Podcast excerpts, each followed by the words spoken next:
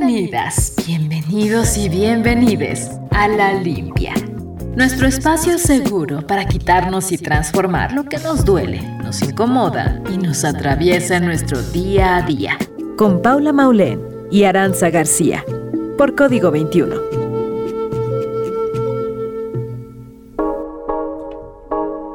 Bienvenidas al segundo episodio de La Limpia, bienvenidas, bienvenidos, bienvenides a este espacio de reflexión. Después de una semana entera de no vernos, volvimos con un nuevo tema que queremos platicar, desentramar y con suerte limpiar. ¿Cómo estás, Pepito? Yo estoy muy bien. Estoy aquí acompañada de mi amiga Aranza García. ¿Tú cómo estás, amiga? Estoy bien, también estoy acompañada de mi amiga Paula Maulén, alias Pepito, y de nuestro tocayo, porque así le vamos a decir, nuestro tocayo Pepe José Luis, que está en los controles. Y estamos bien, creo que estamos bien, pero honestamente habían sido muchas semanas de, caos, de dolor colectivo. Y perdón que ya nos vamos a poner así de darks apenas entrando. Les extrañamos mucho, pero es que esto se llama la limpia. Hay que entrar luego, luego con el dolor para limpiárnoslo y ya para rápido, ya que me, que me despachen este, este dolor, que me lo limpien, por favor. Pero sí, o sea, creo que como sociedad habíamos venido de, mucho, de muchas noticias dolorosas, pero en específico también como mujeres, ¿no? Por, yo, por la cantidad de feminicidios que hubo en el país en las últimas dos semanas, que, que fue brutal y hay que decirlo. Fue Ari, fue Mónica, Marta, Celdi, Anayeli. Y las nombro. Y todas las que no... Las que no... Las que no sabemos. Las que no, sabemos cómo se, cuáles eran sus nombres y de las que sí, justo las nombramos a todas porque su historia es importante, porque no son solo números que confirman la terrible y devastadora cifra de 11 mujeres asesinadas a diario en nuestro país. Las nombramos porque como, como escribió Elenita Poniatowska, y que la quiero citar aquí, ser víctima implica la pérdida de una identidad para convertirse en un expediente entre miles. Una víctima es parte de una estadística y nosotras aquí no queremos que, sigan siendo parte. Sí, Ari, Mónica, Marta, Nayeli, Lidia, que, digo, no fue un feminicidio, pero se lanzó de un taxi en movimiento porque era mejor que cualquier otro final que, que involucrara el secuestro. Todas ellas y las de antes son mucho más que víctimas. Y todo esto, como todo este dolor de estarlo escuchando en las noticias, bueno, yo ya les había platicado que yo soy periodista, entonces trabajo mucho con sí, con los temas, con lo que está pasando, con todo el tiempo, el, breaking de, las noticias. Y a veces es muy abrumador porque, o sea, sí soy periodista, pero también eh, soy una mujer mexicana de 25 años, complexión grande, alta. O sea, y entonces si nos vamos a las características de cómo son a las mujeres a las que secuestran, bueno, pues entro perfectamente, ¿no? Entonces a veces es muy difícil estar narrando una realidad que me escupe todos los días en la cara que me quiere muerta. Y como, pues así estoy, amigos. Ahí sí. y yo así me Chale, pues que pregunté. y Pepe, pues que pregunté. Y yo, pero estábamos chupando tranquilas, ¿no? pues más o menos. Ay, es que justo eso es lo que me quiero limpiar. O sea, cómo vivimos y cómo nos limpiamos, y lo voy a decir así como es, de la mierda de noticias que recibimos a diario en este país. Es un bombardeo constante de información, que es importante tenerla, obviamente, que es importante enterarnos y creo que el, el hecho de que se haya socializado, las redes sociales creo que han ayudado un montón a eso, pues todos estos casos de violencia llevada al extremo, pero es un bombardeo muy cansado, ¿no? Y, y es como justo un, un, constante recordatorio de que, de que este mundo como mujeres y como disidencias nos violenta sistemáticamente, ¿no? Entonces, bueno, hoy vamos a platicar de cómo transitamos este mundo, cómo intentamos hacerlo quizás un poco más amable para nosotras y, y también de, que esa realidad así pues nos duele, ¿no? Sí, ¿Y por qué vamos a hablar de esto? Bueno, apenas este es nuestro segundo episodio de La Limpia, si apenas acaban de, sintonizar Código 21, les, les platico un poco de qué va esto. La Limpia es un programa de radio en el que esperamos que haya una reflexión colectiva, una reflexión conjunta donde podamos limpiarnos todo aquello que nos duele, nos atraviesa o ya no nos hace bien. Entonces, pues precisamente semana tras semana les vamos a traer alguna reflexión de algo que nos queramos limpiar, porque lo cierto es que pues, en este mundo hay muchas cosas que nos queremos limpiar. en el programa pasado hablábamos sobre, sobre la, la, definición exacta que está en el diccionario enciclopédico de la medicina tradicional mexicana de 1994, la cual definía la limpia como todo esto que, bueno, lo que te va limpiando la penetración de inmundicias en el cuerpo, ¿no? Y bueno, programa tras programa eh, abordaremos una inmundicia diferente. La de hoy, pues me parece que, que sí, que bien respeta la palabra, ¿no? Inmundicia, la inmundicia de, del país en el que vivimos y no solo el país, sino el contexto latinoamericano en el que estamos. Y nosotras somos, otra vez, yo soy Aranza García. Y yo soy Paula Maulén. ¿Y tú cómo estás con todo lo que te cuento ahora? O sea, estoy bien en general en la vida, pero sí estoy un poco cansada y desanimada quizás, como me apachurra. Esa creo que es la palabra, como saber pues que pues que esta es la realidad en la que habito, ¿no? En la que habitamos. Y quizás es un tema fuerte para un segundo capítulo, apenas conociéndonos, apenas seguro ni ubican todavía nuestras voces y ya entramos acá rudo. Pero creo que es uno de los temas fundamentales para acompañarnos entre nosotras, ¿no? O sea, creo que justo el programa pasado hablábamos como de reconocer las diferencias entre mujeres de, y con las disidencias también, ¿no? De reconocer que nuestras realidades son diferentes, pero al final creo yo que a ninguna mujer, y me gustaría pensar que en general a ninguna persona, la realidad mexicana y latinoamericana y mundial de, de la violencia contra, contra nosotras y contra nosotros, pues no le es indiferente, ¿no? Entonces, eh, me encanta que hoy hayas traído este, este tema para acompañarnos, para intentar, pues no sé, o sea, sí transitarlo juntos, juntes, juntas. No sé si vamos a, lograr, limpiarnos totalmente porque pues es una realidad que todo el tiempo se está repitiendo. Pero por lo menos sí sentirnos acompañadas, ¿no? Sentir que las demás, o sea, que pues bien que mal estamos atravesando por sentimientos y por sensaciones similares. Y también como encontrar maneras de que esto ya no sea tan doloroso. Y bueno, sí, ahorita en específico hablamos de casos de feminicidio, pero es verdad que México es un país muy violento también con las disidencias, ¿no? O sea, justo es el segundo país con más crímenes de odio a personas trans. Entonces, eh, digo, yo, yo traje los feminicidios porque, claro, como, como decía, ¿no? Cuando leo las descripciones de las mujeres a las que asesinan o secuestran, entro perfecto, entonces me atraviesa directamente. Pero esperamos que en estas reflexiones otras causas también puedan encontrarse y, y apapacharse y hablar. Y para traernos un poco de fuerza, eh, quiero em, este grito, este, este grito que es una canción de resistencia y de lucha, que se llama Paren de matarnos de Miss Bolivia y espero que nos alce un poco el ánimo, que regresemos cantando y exigiendo y encontrarnos respuestas para limpiarnos. Vamos a escuchar.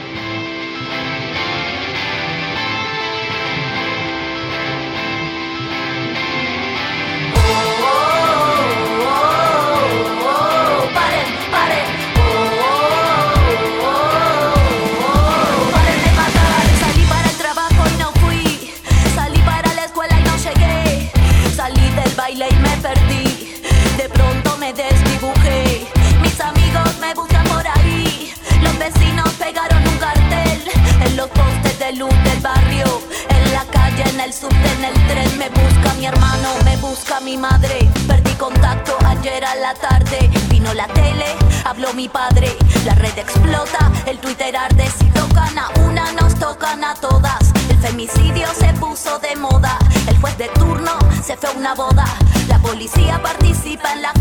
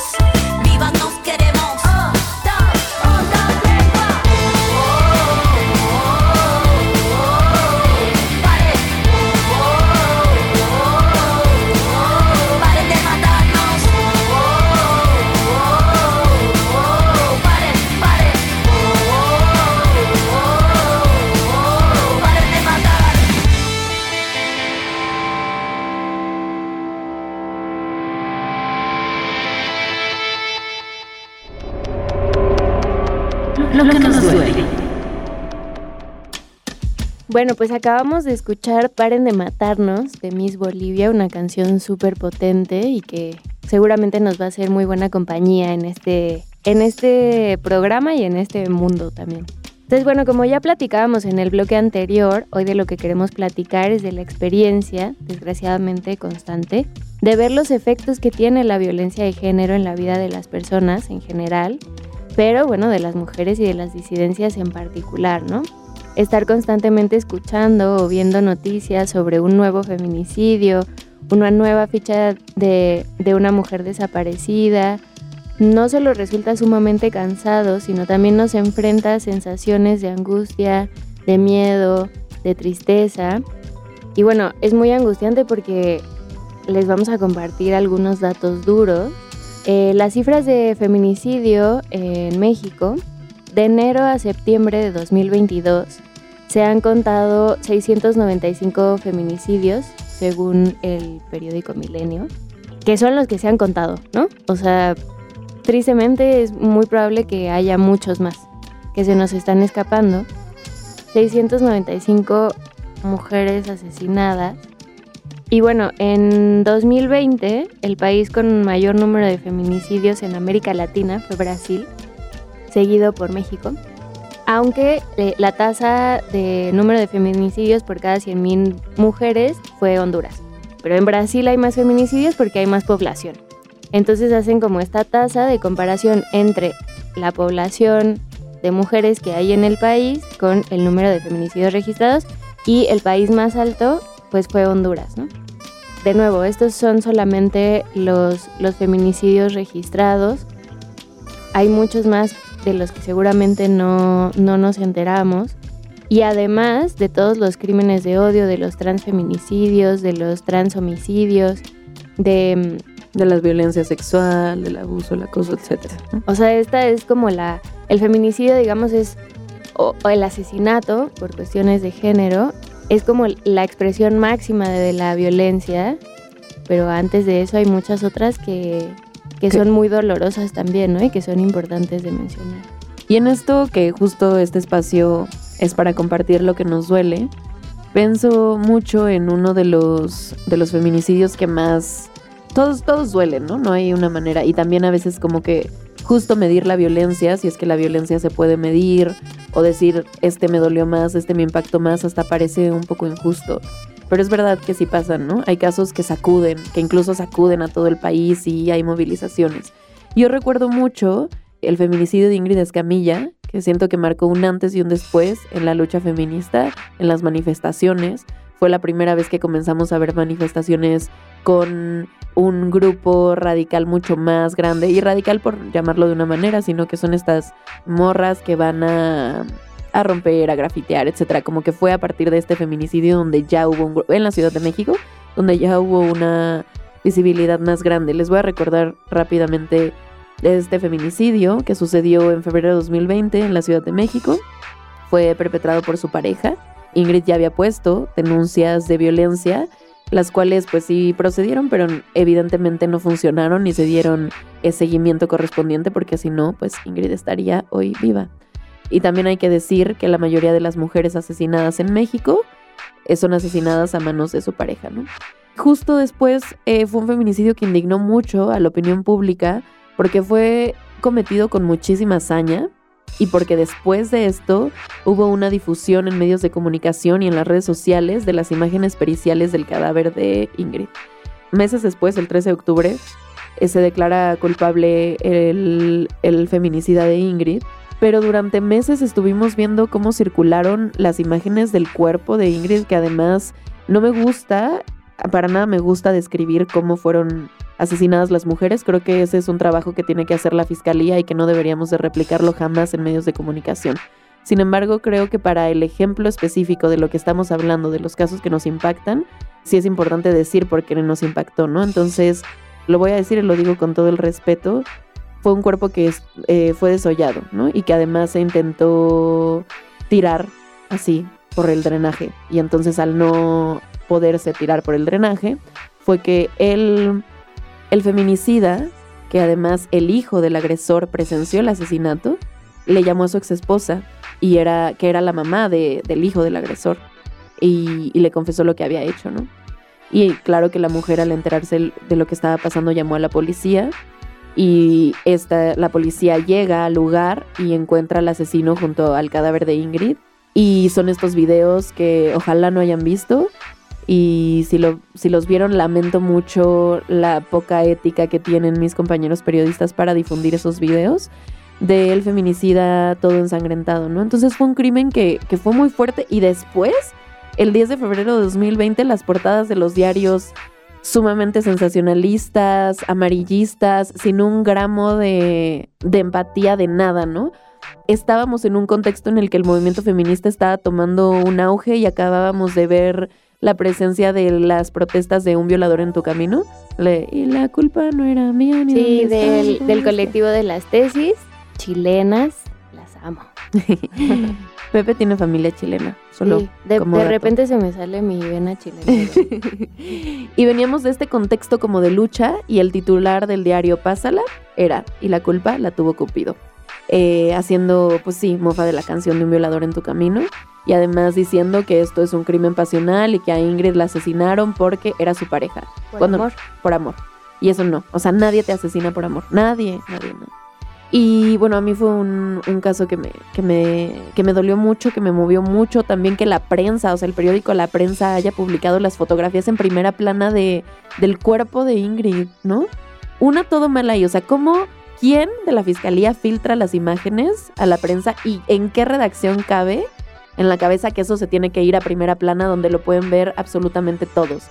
los niños, eh, no sé, ya hablábamos de que el feminicidio es la última violencia contra las mujeres, bueno, la violencia extrema, y este caso nos mostró que no, que las mujeres somos violentadas aún después de la muerte, ¿no? Sí, como esta parte de, de volver a victimizar a las mujeres. O sea, Ingrid experimentó una violencia innombrable. Yo como que me cuesta trabajo hablar de estas cosas porque me cuesta trabajo nombrar a qué punto me duele, ¿no? Y mm, creo que la violencia que experimentó ella, que experimentó su cuerpo, va más allá de lo que puedo concebir y de, lo que puedo racionalizar.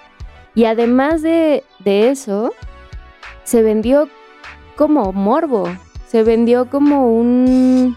Oh, sangre, como, no sé, o sea, como incluso la imagen del de, feminicida cubierto en sangre, que yo la verdad que me salvé, no sé cómo lo logré, pero de, ver las imágenes de Ingrid, porque además, aunque las viera sin querer, sentía como que yo le estaba faltando al respeto si, si llegaban esas imágenes a mis ojos.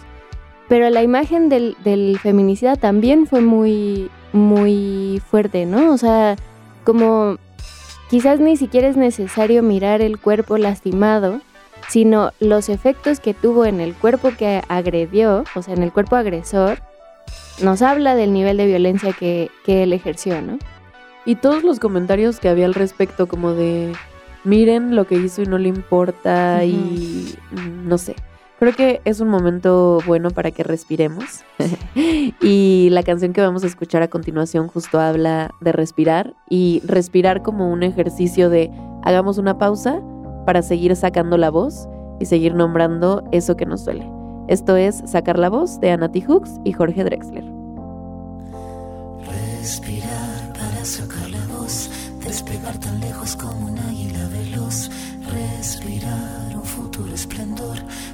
más sentido si lo creamos los dos. Liberarse de todo el pudor, tomar de las riendas, no rendirse al opresor. Caminar erguido sin temor, respirar y sacar la voz.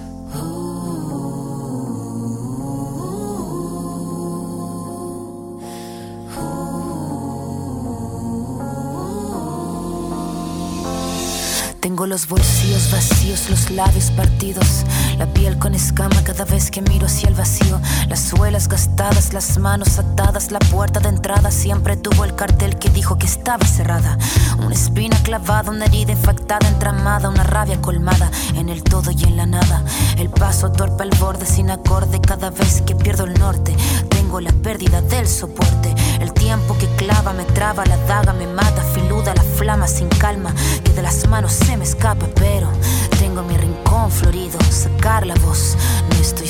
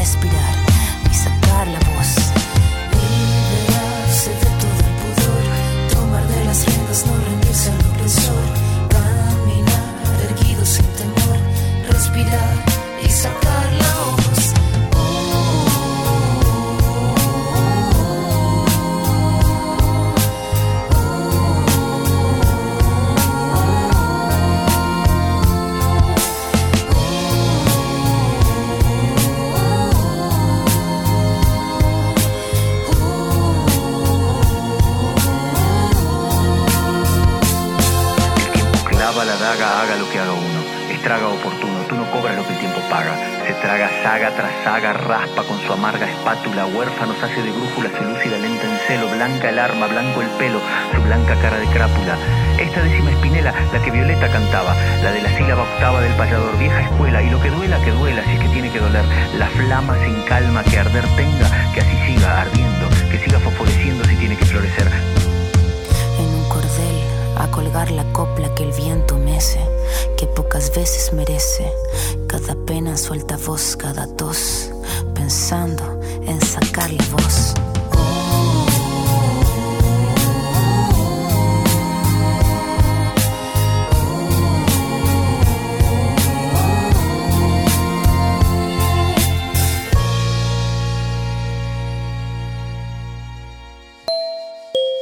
La Limpia, con Aranza García y Paula Maulén. Bueno, pues acabamos de escuchar sacar la voz de Anati Hooks y de Jorge Drexler. Ojalá que haya sido una pausa. Era una pausa necesaria. Era una pausa necesaria. Era una pausa duda necesaria. Hay que respirar un poquito y tomar agüita. y, y eso, o sea, estamos justamente de lo que hablábamos el, el capítulo anterior. Vamos a atravesar lo que nos duele y esto duele un montón.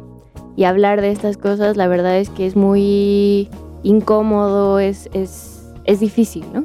Entonces, bueno, pues es lo que estamos haciendo en este momento y además quiero que quede muy muy claro que lo estamos haciendo en colectivo, ¿no? O sea que aquí estamos platicando Ara y yo, pero que pues estoy segura de que estos temas están resonando y estas sensaciones están resonando en varios pechos y varios corazones y varias cabezas allá en sus casas. Entonces, bueno, eh, pues que sepan que, que justo la idea es que, que compartamos esto, estas sensaciones, ¿no?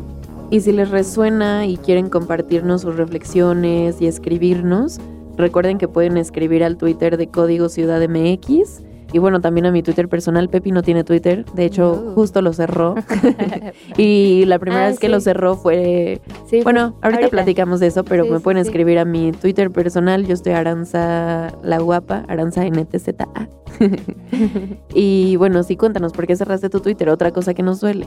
Sí, sí. A mí Twitter es un espacio que me resulta súper doloroso y como que, mm, no sé, siento que me convierto en otra persona cuando estoy en Twitter y no me gusta, ¿no? Pero entonces, bueno, yo tenía una relación de amor-odio importante con esa red social y una de las veces que decidí cerrar mi Twitter justo fue en el caso de Ingrid. Me daba mucho miedo toparme con, con las imágenes eh, y entonces decidí que que si había algo en mi poder para evitarme eso y para evitarle eso a ella, o sea, que, que hubiese una persona más que, que viera su cuerpo violentado, em, pues lo iba a hacer, ¿no? Entonces, en ese momento yo decidí cerrar mi cuenta de Twitter. Y además, bueno, no sé, Ara, a ti, como, ¿qué te pasó particularmente con ese, con ese caso? Ahora estamos hablando del caso de Ingrid, pero a mí ha habido varios casos que, que me han pegado mucho, pero en, en este en particular y en lo que hablábamos al inicio de lo que ha pasado en las últimas semanas en, en México, cuando ocurre el caso de Ingrid, es muy cerca del caso de una chica chiquita, chiquitita, Fátima, Una niña. vaya. una niña, eh, una niña que tenía siete años y que desapareció en, en la Ciudad de México. Y eso, ¿no? O sea, como que a mí lo que me pasó con, con el caso tan seguido de Fátima y de, y de Ingrid fue que sentí que las dos fueron como muy vulneradas, o sea, no solamente fueron asesinadas, sino que además se les vulneró de Fueron maneras torturadas ambas. horribles. Ambas fueron torturadas y ambas, o sea, yo lo pensaba como en niveles de vulnerabilidad fuertísimas, ¿no? O sea, Ingrid una vez asesinada, su cuerpo es expuesto y Fátima era una niña.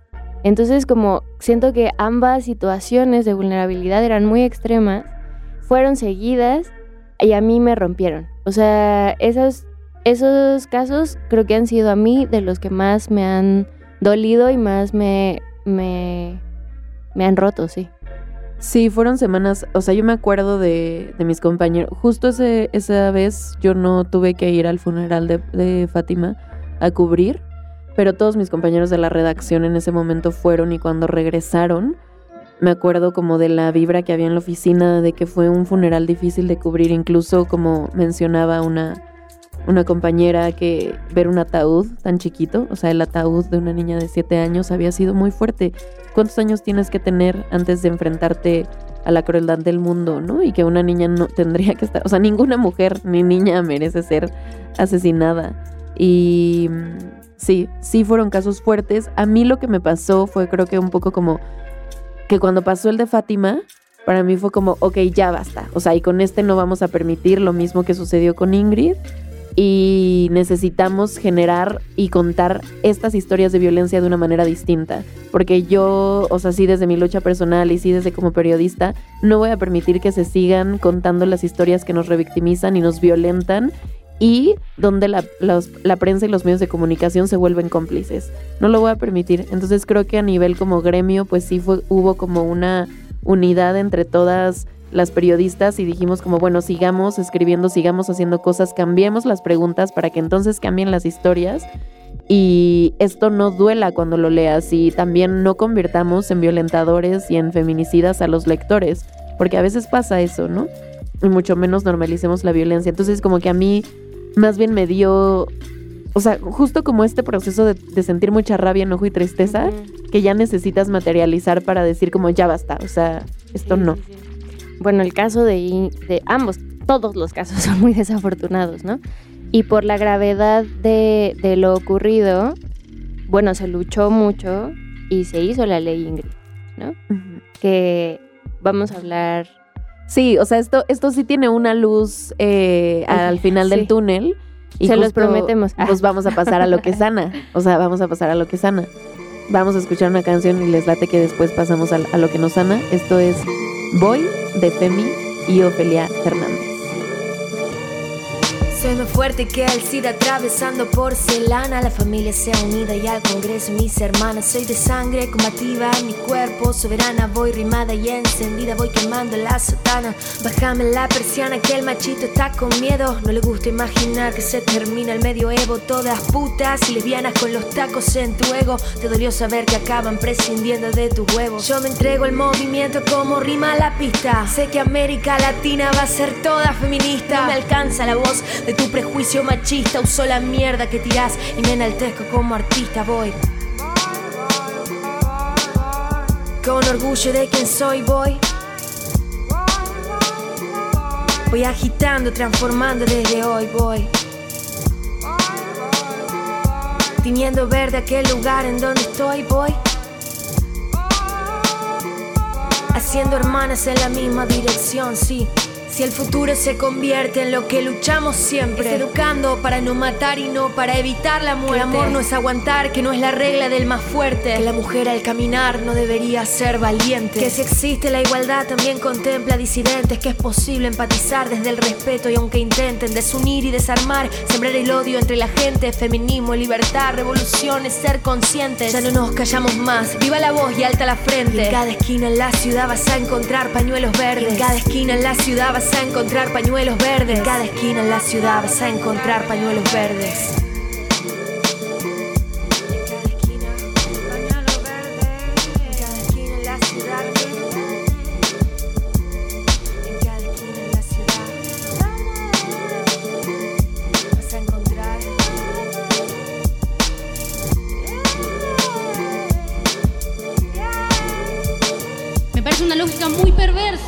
18 tener que explicar por qué está mal violar y por qué entonces ser violada significa algo. Nos abusan hasta veces en nuestras propias casas. Es evidente que en esa etapa de nuestras vidas la información, si no es poca, es nula y sobre todo muy tendenciosa. ¿Dónde están todos estos defensores de la integridad, la vida y la moral cuando estamos en verdadero peligro? Mujeres pobres y varones trans están muriendo. Salimos a las calles y hombres de 60 años nos dicen no muy amablemente que nos quieren llevar a sus casas. Tenemos relaciones violentas, con celos, golpes, puteadas. Salimos a la noche y nos ponen drogas en las bebidas. Estamos cargados y cargadas de estereotipos y el amor solo existe en las góndolas que nos ofrece la televisión. Amaremos heterosexualmente, monogámicamente y por el resto de nuestras vidas o simplemente no amaremos. Pero una sociedad más justa no la voy a construir hablando de mí misma. La voy a construir militando la libertad de los otros y de las otras. Tenemos nuestro propio ejército y es el que está en Avenida Rivadavia gritando aborto legal. Hemos decidido conquistar nuestra libertad. Este pañuelo es nuestro uniforme. Y lo único más grande, el amor a la libertad, es el odio a quien te la quita.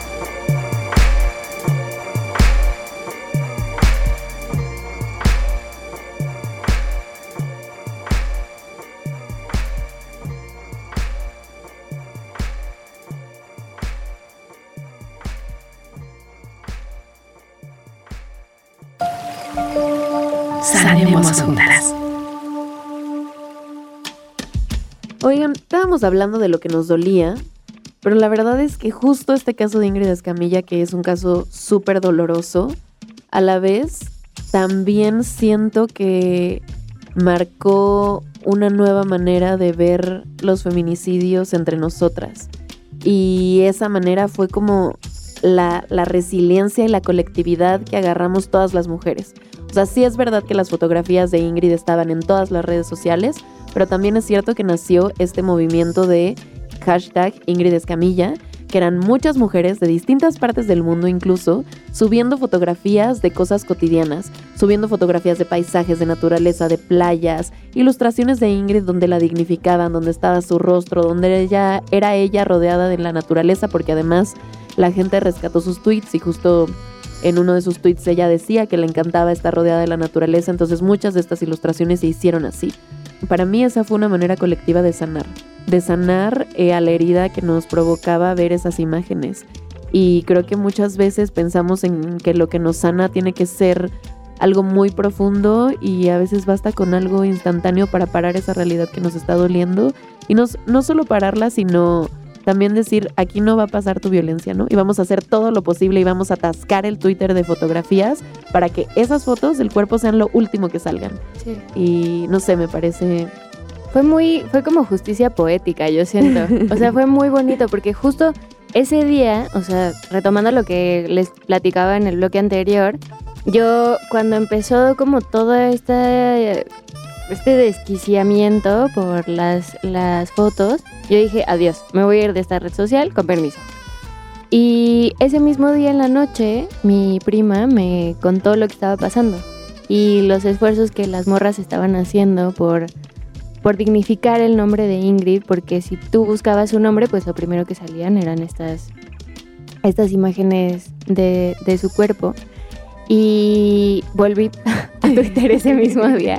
Y dije como, claro, yo me quiero sumar a eso, ¿no? O sea, a mí obviamente no se me ocurrió que, que podíamos hacer eso, pero es muy bonito, ¿no? O sea, la, la, la intención es bonita en el sentido de las imágenes eran preciosas, era como para recordar a Ingrid de una manera diferente, pero además fue una acción perfectamente política y contundente y, y muy desde la rabia que nos generó eso, ¿no? O sea, era mucho dolor, pero también había una parte de enojo, por lo menos en mí, creo que de lo que nos contabas hace rato también, en Tiara, pero como esto, o sea, no te vamos a dejar pasar. Esto no va a pasar aquí y somos más y vamos a inundar las redes sociales con otro tipo de imágenes porque esas que filtraron no nos interesan, ¿no? Sí, a mí se me pone mucho, o sea, la piel chinita recordándolo y que además eso sí tuvo consecuencias al final. O sea, el periódico La Prensa, el 14 de febrero en su portada, tuvo que publicar una carta donde respondió a las críticas por su portada. El director de ese medio, Luis Carriles, indicó ante las acusaciones que el medio que encabeza siguió todos los protocolos vigentes en torno al tratamiento de los feminicidios. Y después, o sea, como de todas las disculpas públicas que tuvieron que salir los medios y que eso también es histórico, o sea, que salga un director de un medio a pedir una disculpa por la fotografía que publicó y eso lo logramos, o sea, lo logramos las morras y lo logramos juntas y lo, lo logramos haciendo esto de querernos justo mm, quitar el dolor y después salió también, o sea, sí, en un primer momento creo que fue un aquí no va a pasar. Pero no solo fue un no va a pasar, sino que esto no va a volver a pasar y no le va a volver a pasar a ninguna otra mujer. Y tan no le va a volver a pasar a ninguna mujer que ahora hay una ley que se llama la ley Ingrid, donde justo pena a funcionarios públicos y o a cualquiera que filtre las imágenes de un caso en investigación. También, aunque se tardó, aunque la justicia llegó un año y cachito después, es verdad que eh, la Fiscalía General de la Justicia sí eh, castigó, o bueno, no, no, sé cómo decirlo, bueno, pues sí castigó. Sentenció, ¿no? Sentenció, sentenció, gracias, eh, a, a, los funcionarios públicos que, que difundieron las imágenes, ¿no? Y además, pues aprobó esta modificación del artículo 293 del Código Penal para sancionar con prisión a los servidores públicos que difundan o revelen imágenes, videos, grabaciones, archivos o información de las carpetas de investigación a su cargo. Y pues eso es lo que hoy conocemos como la ley Ingrid. Entonces, entonces sí, o sea, creo que es un... No vamos a permitir que te sigan violentando después de la muerte. Y esto va a terminar contigo. O sea, esto no se va a repetir porque ninguna mujer va a pasar por lo que tú pasaste, porque tu manada te respalda, porque no importa si antes no estabas de este lado, ¿no? Porque también se hablaba mucho, o sea, se publicaba mucho, no, pero es que Ingrid no era feminista y ustedes la defienden, miren cómo se burlaba, porque claro, tenía tweets en, o sea, donde ella no ha apoyado el movimiento feminista y fue como, nada de eso importa. Si antes no estabas de este lado, si te moriste sin estarlo, nosotras estamos aquí. Da igual, da sea, igual. Ajá. No es como que yo diga, ay, no, ella, ella no me cae bien. No, o sea, está bien que le hagan esta cosa terrible, ¿no? O sea, por supuesto que eso jamás va a pasar, ¿no? Todas, nadie tiene por qué ser asesinada, todas tenemos que ser dignificadas, incluso en la muerte, y, y recordadas con respeto, y que se haga justicia, y, y qué, ¿no? O sea, si yo no estaba de acuerdo con la manera de pensar de Ingrid, pues Hemos hablado de las diferencias, ¿no? Y es verdad que en las diversas luchas y feminismos hay muchas diferencias, pero ninguna de ellas es lo suficientemente grande como para no acuerpar a la otra. Y si pienso en una palabra que materialice la pregunta con la que comenzamos este programa, que es cómo hacemos para vivir y habitar en un país que nos quiere muertas, creo que sería eso, acuerpándonos, acuerpando la lucha, poniendo la voz, el cuerpo en el espacio público, en las redes sociales y recordando que estamos vivas y que mientras nosotras estemos vivas vamos a seguir exigiendo justicia, recordándole a los hombres, a todos, absolutamente todos, que su machismo o su silencio también es parte de la violencia que nos asesina y a las autoridades que tienen una deuda pendiente con las mujeres.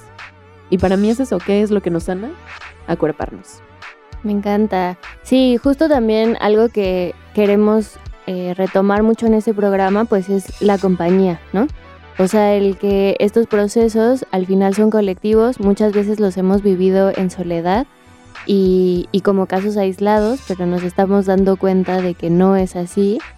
Y me encanta, ¿no? O sea, las amigas, entablar relaciones amables y amorosas entre mujeres, a mí me ha salvado muchas veces, ¿no? O sea, tanto de este tema como de otros que abordaremos en eh, episodios futuros. Pero esta compañía y esta complicidad que podemos hacer entre nosotras, que además nos han enseñado que lo peor que le puede pasar a una mujer es otra mujer, darle la vuelta a eso, torcerlo y ver en qué sí, o sea, qué cosas sí tenemos en común y construir desde ahí y enojarnos juntas y llorar juntas y reírnos juntas, a mí me parece como una cuestión súper, súper potente, ¿no? Sí, las amigas salvan vidas. Muchas gracias por acompañarnos en este segundo episodio de, de La Limpia. Yo soy Aranza García. Yo soy Paula Maulén y nos encontramos la próxima semana, el miércoles, en punto de las 3 de la tarde.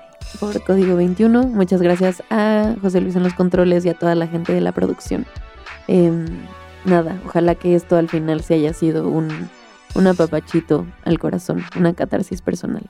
Nos escuchamos el próximo miércoles. Bye.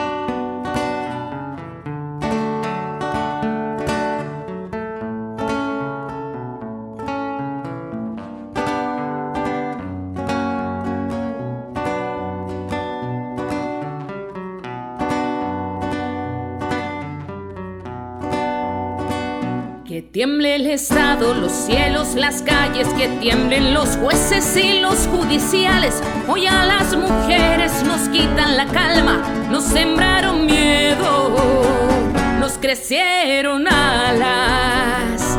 A cada minuto de cada semana nos roban amigas, nos matan hermanas, destrozan sus cuerpos, los desaparecen. No olvides señor presidente. Por todas las compas marchando en reforma, por todas las morras peleando en Sonora, por las comandantas luchando por Chiapas, por todas las madres buscando en Tijuana, cantamos sin miedo, pedimos justicia, gritamos por cada desaparecida, que resuene fuerte, nos queremos vivas,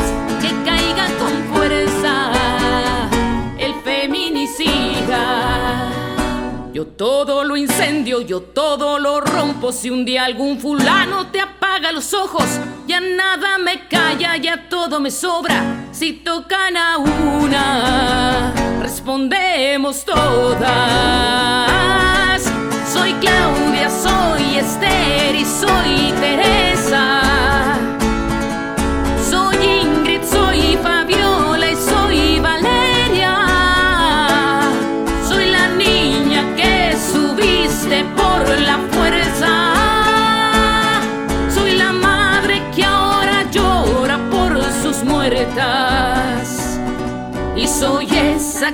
Esa que pagar las cuentas. Por todas las compas marchando en reforma, por todas las morras peleando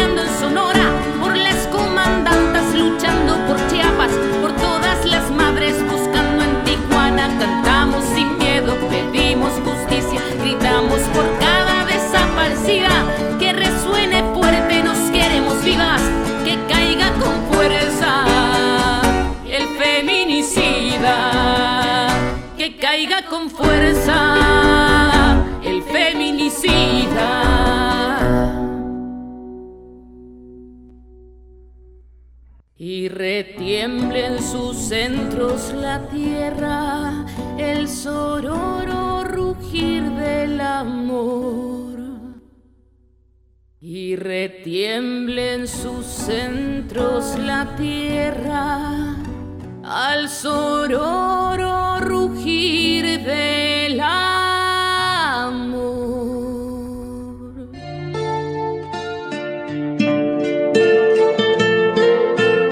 Gracias por acompañarnos en este espacio de catarsis personal y reflexión colectiva. Te esperamos todos los miércoles a las 15 horas por Código 21. La Limpia, un espacio para sanarnos en colectivo. Código 21. Suena la ciudad.